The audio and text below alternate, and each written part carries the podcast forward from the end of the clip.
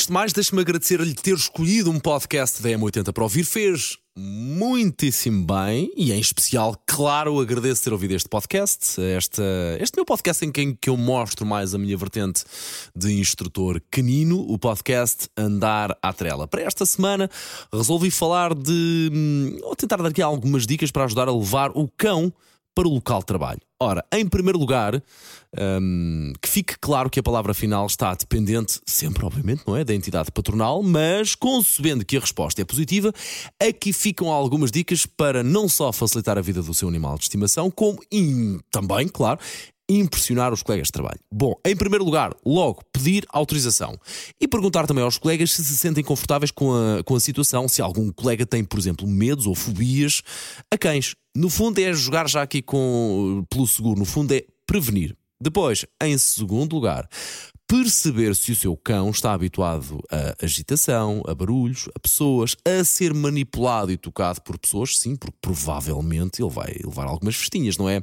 Se assim não for, convém uh, começar por aqui, antes de grandes aventuras, convém começar a trabalhar o seu cão neste sentido.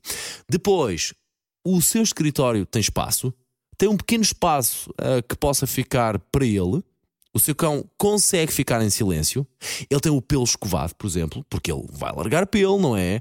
E outra questão, claro, ele consegue fazer as necessidades no momento e no sítio certo. Convém saber as respostas a estas perguntas antes de levar para o local de trabalho, claro, não é? Depois, ponto número 4. Será que se pode ausentar do escritório e ele fica bem? Consegue, por exemplo, entrar numa longa reunião inesperada e o seu cão vai ficar bem? Antecipe isto. Quinto lugar, consegue ser produtivo no local de trabalho e tomar conta dele ao mesmo tempo? São perguntas e situações que, a meu ver, deve antecipar antes de uma grande aventura que é levar o seu cão para o local de trabalho. É uma ideia bonita, é uma ideia nobre. Eu acho que é para aí que devemos caminhar, os nossos cães cada vez mais estarem integrados na nossa vida cotidiana, mas se calhar convém fazer também alguma preparação gradual a si e ao seu cão.